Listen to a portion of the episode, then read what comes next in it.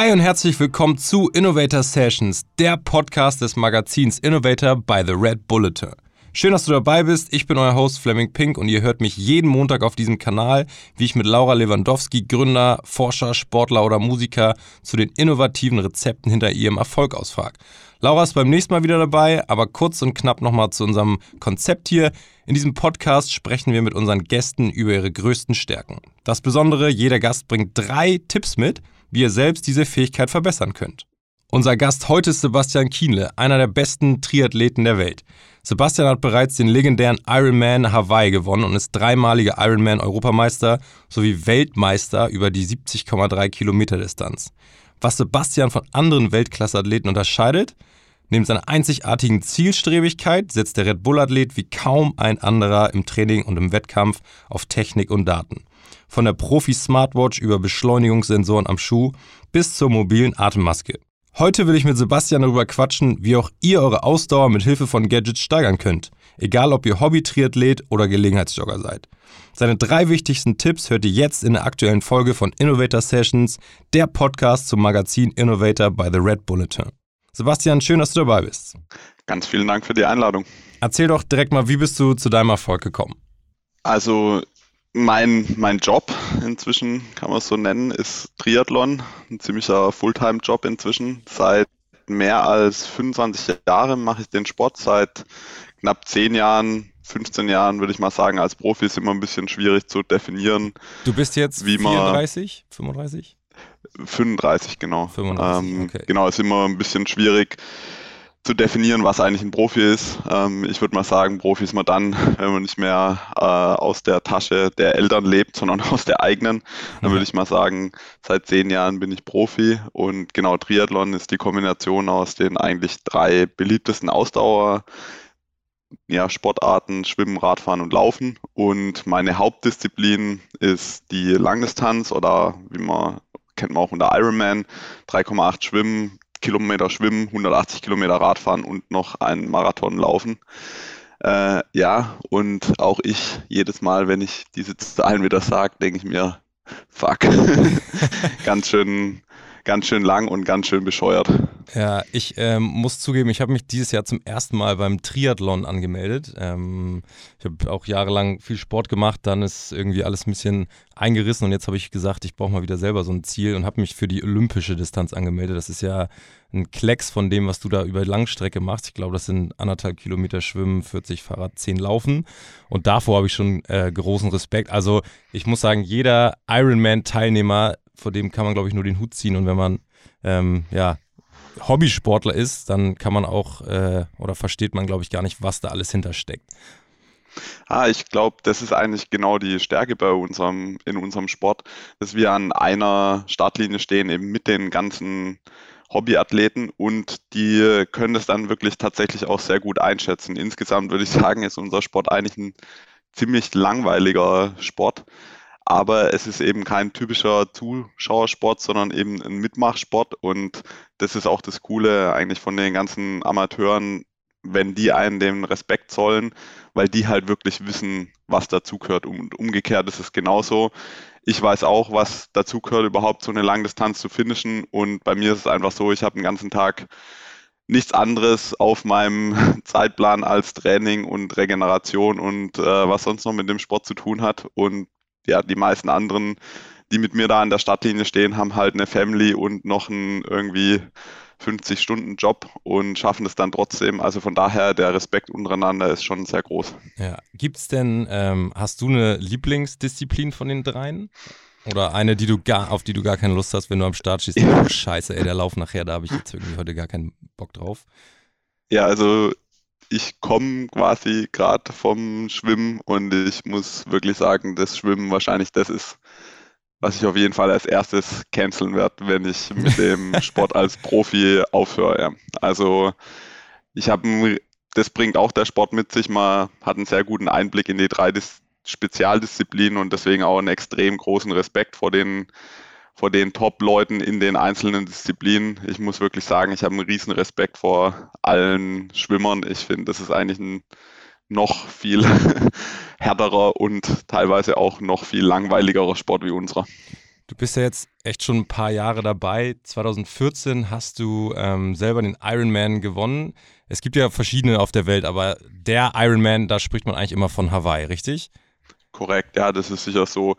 Zwar nicht die Wiege unseres Sports, ähm, da gibt es ein paar andere Orte auf der Welt, wo, wo davor auch schon ein Triathlon stattgefunden hat, aber da wurde der Mythos eigentlich so richtig geboren. Da findet jedes Jahr die Weltmeisterschaft statt und äh, ja, das ist das Highlight für alle Langdistanzathleten.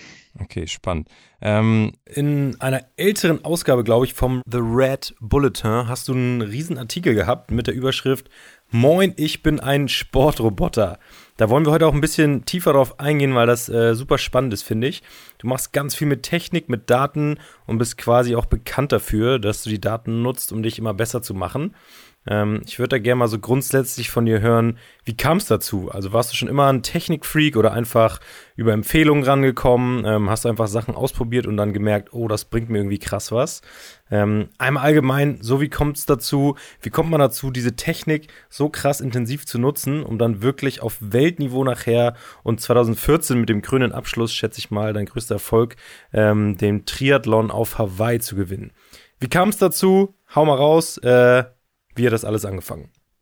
Also erstmal muss man vielleicht sagen, das äh, Sportroboter-Ding ist schon eher mit einem Augenzwinkern zu genießen, weil eigentlich denke ich eher, das Herz des Freiwilligen stärkt am, schlägt am stärksten, ja. Und ähm, du gewinnst am Ende Rennen eben mit deinem, mit deinem Herz, ja, und äh, mit deinem Willen und äh, nicht mit irgendeinem Gadget, ja. Das muss man ganz klar erstmal sagen. Und ich glaube, unser Sport ist auf jeden Fall prädestiniert eben für den, für den Einsatz von aller möglichen äh, Technologie.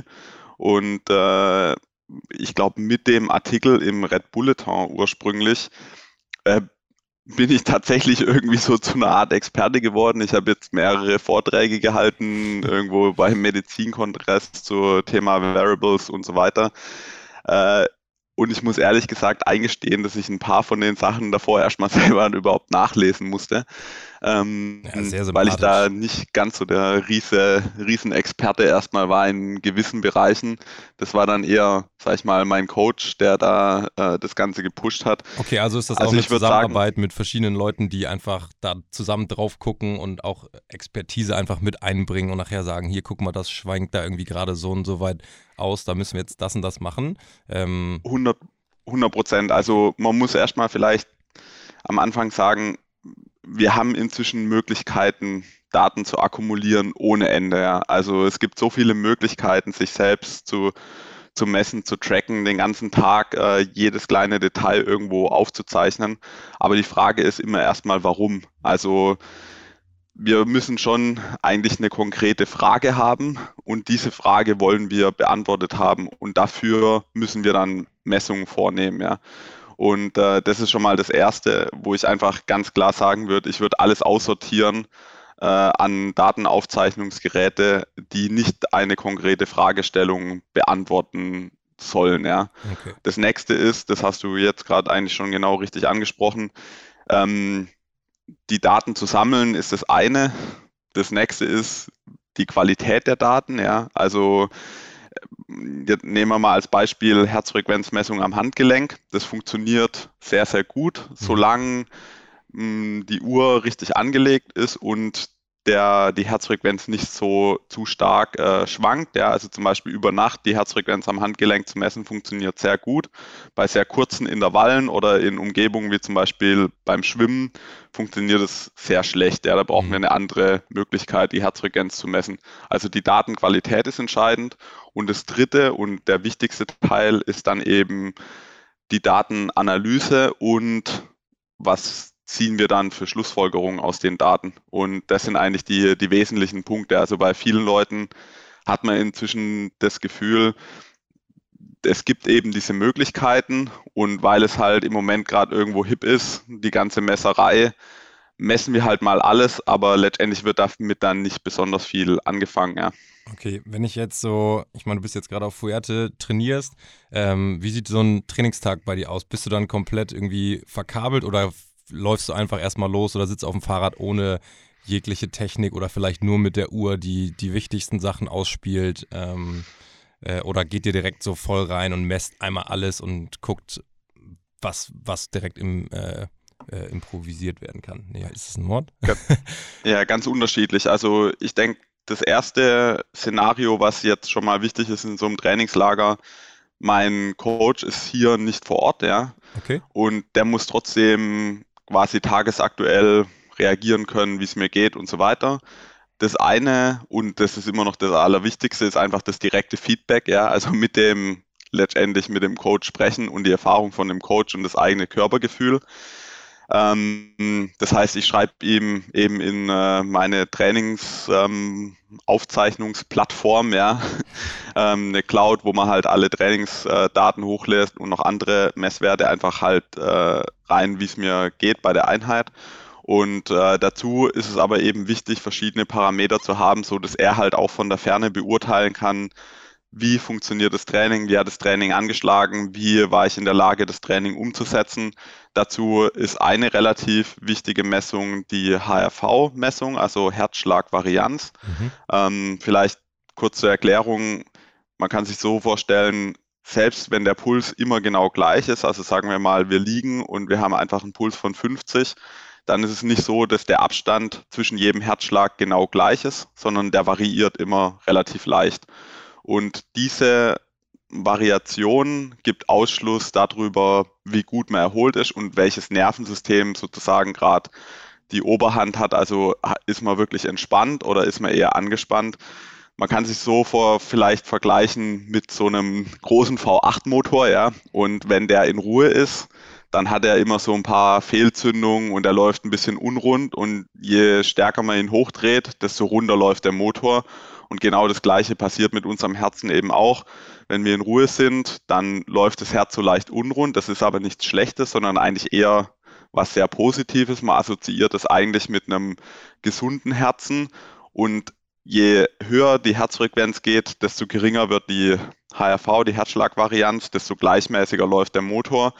Aber wenn man das ständig hat, wenn der Motor quasi ständig in einem hohen Drehzahlbereich läuft und immer genau die gleichen Abstände zwischen den Herzschlägen hat, dann ist es keine gute Sache. Und das ist ein Parameter, den wir messen, der reagiert relativ gut auch auf anderen Stress, weil da muss man auch nochmal sagen, warum messen wir solche Sachen?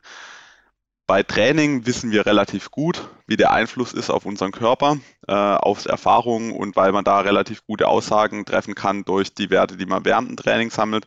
Aber andere Stressfaktoren, also wie zum Beispiel, habe ich jetzt eine Reise, bin ich knapp dran am Flughafen, äh, habe ich irgendwie Stress mit meiner Frau, wie auch immer, ja. Das sind andere Faktoren, die aber eben auch einen Stress für den Körper darstellen und auch die ja, müssen sozusagen irgendwo erfasst werden. Also den Wert nehmen wir und dann jeweils vom Training, also Wattwerte, auch da Herzfrequenz, natürlich Zeit. Ähm, ja, das sind die wesentlichen Parameter.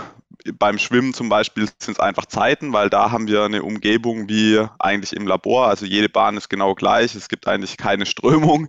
Manchmal habe ich das Gefühl, ich habe immer Gegenströmung, aber ähm, ja, genau, da, da hat man eben Laborbedingungen, da ist die Zeit ein sehr guter Messwert. Okay. Ähm, ja. Okay, klingt natürlich jetzt nach einem absoluten Profiniveau, was Analysen angeht. So hier bei Innovator, ähm, da sind natürlich die Hörer von Profi bis Amateursportler. Okay, Sebastian, gehen wir jetzt konkret auf deine größte Stärke ein. Die Datenanalyse und das Verwenden von Technik für den Sport, um besser zu werden. Du hast drei konkrete Tipps dabei. Ähm, lass uns direkt einsteigen mit Tipp 1. Also ich glaube, ein wesentlichen Punkt, den habe ich schon angeschlagen, also diese HRV-Messung. Mhm. Man kann das auch noch weit ausbauen. Das ist ein relativ objektiver Parameter über den Stresszustand und den Erhöhungszustand deines Körpers.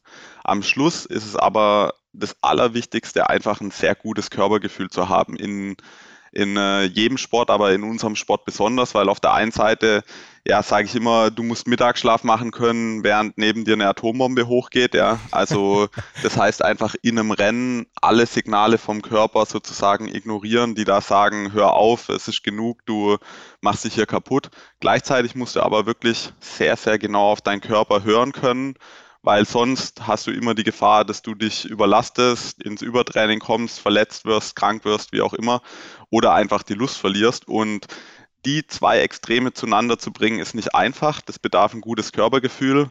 Wenn du so früh angefangen hast mit Sport wie ich, dann ist es was relativ Natürliches, dann entwickelt sich das über die Zeit.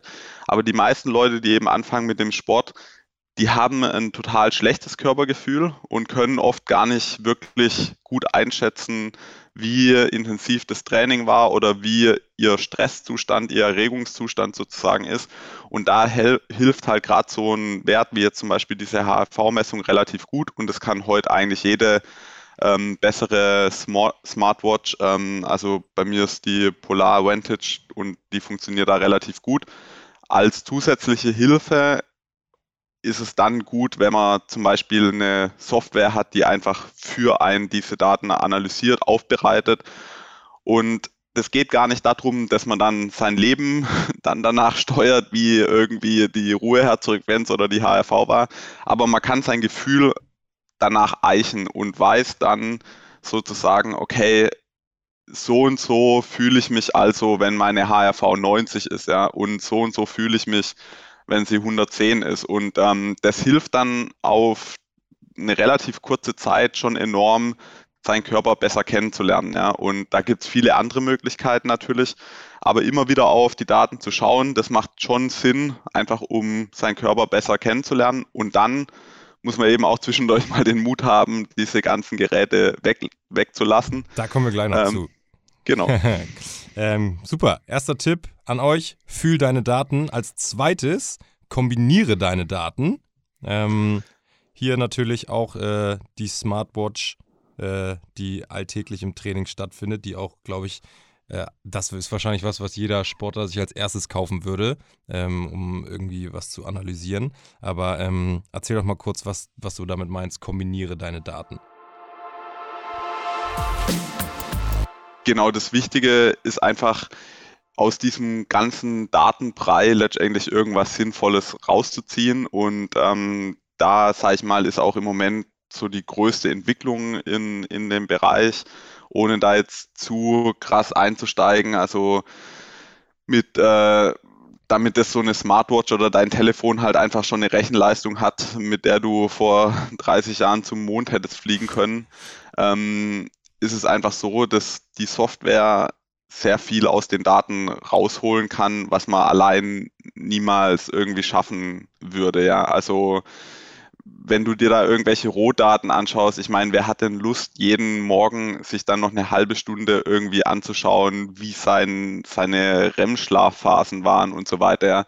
Das ist ja totaler Blödsinn. Also letztendlich, das muss alles auch einfach sein, äh, einfach verständlich sein und da kommt halt ähm, entweder Software ins Spiel oder eben ein, ein guter Coach, der, der dann aus den Rohdaten halt was äh, Sinnvolles rauslesen kann. Ja. Wenn man, und, wenn man äh, keinen Coach hat, ähm, gibt es irgendeine Software, die das richtig einfach für, sag ich jetzt mal, Otto-Normalsportler darstellen kann?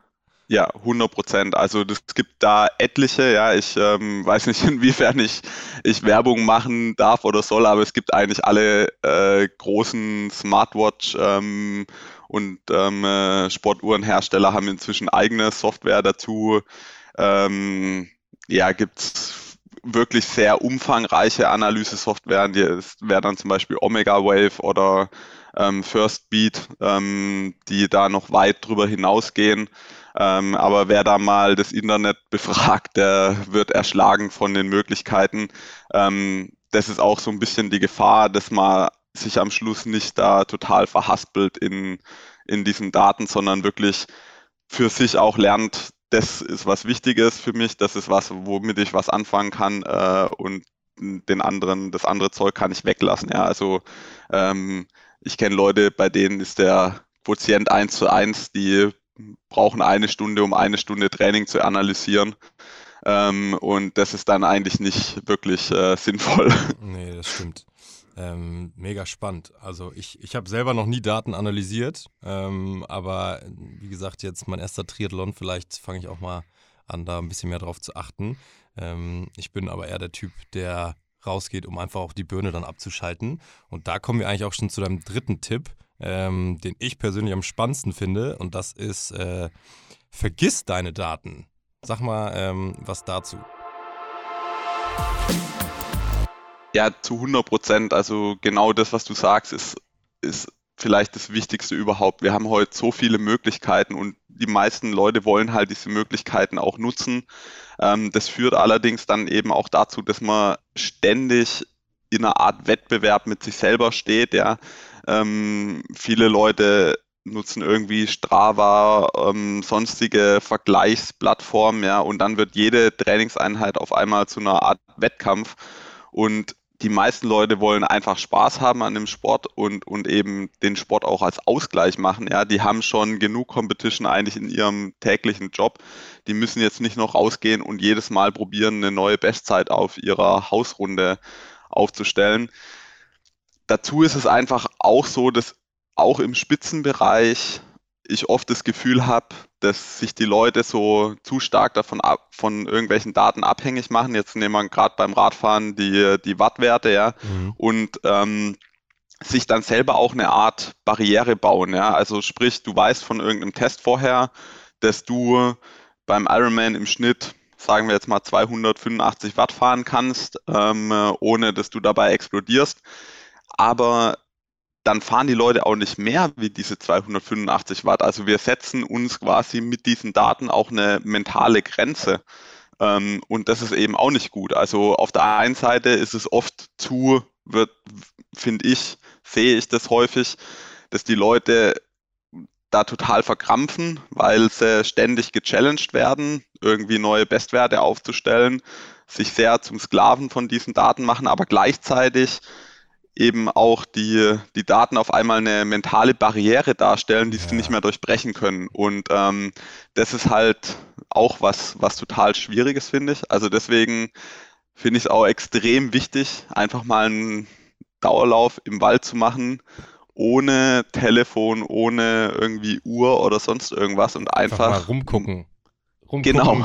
Ich meine, auf Hawaii stelle ich mir es so geil vor, wenn man da irgendwie im Ozean schwimmt, dann siehst du diese diese unfassbare Küste, dann bist du, läufst du da durch ein, ein grünes Land und ähm, hast dann Best Case nicht diese Daten im Kopf, sondern genießt auch einfach das, wo man gerade irgendwie im Hier und Jetzt ist. Und, äh Zu 100 Prozent. Also das ist auch was, ich habe früher schon sehr früh angefangen, unheimlich viel Daten zu sammeln und habe dann irgendwann Wann festgestellt, ja, vielleicht mit 15, 16, also da waren die ersten wirklich guten Leistungsmesser fürs Radfahren, ähm, sage ich mal, zu einem Preis erhältlich, äh, wo ich mir das irgendwann dann auch mal leisten konnte. Ich erinnere noch, Aber, ich hatte mal so einen Tacho-Clip an meinem Lenker, als ich irgendwie so ja, fünf war so. so habe ich auch angefangen. ähm, der nächste Tacho hat dann schon zweieinhalbtausend Euro gekostet. Oh, Damals okay. dann noch Mark wahrscheinlich. Ähm, aber was ich da festgestellt habe, ist eben tatsächlich das, was du auch beschreibst, ist, ich habe eine total geile Tour gemacht auf dem Rad irgendwie und ähm, ich komme zurück und ich gucke irgendwie auf mein Leistungsmesser und ich sehe, ich bin irgendwie 10 Watt weniger gefahren wie vor einer Woche. Und dann war ich auf einmal mega angepisst. Ja. Und dann bedarf es einfach ein kleines bisschen Selbstreflexion, um halt festzustellen, hey, Moment mal. Das kann es jetzt nicht sein. Ähm, genau, es ist eben auch so, dass gerade bei uns im Sport spielt halt Beharrlichkeit eine extrem große Rolle und dass du halt über eine lange Zeit wirklich gut bist. Und das funktioniert nur dann, wenn es dir auch Spaß macht. Und wenn du ständig selber dich äh, da kontrollierst und, und einfach nur noch ähm, ja, da so eine äh, Daten, datenhörig bist, dann funktioniert es nicht.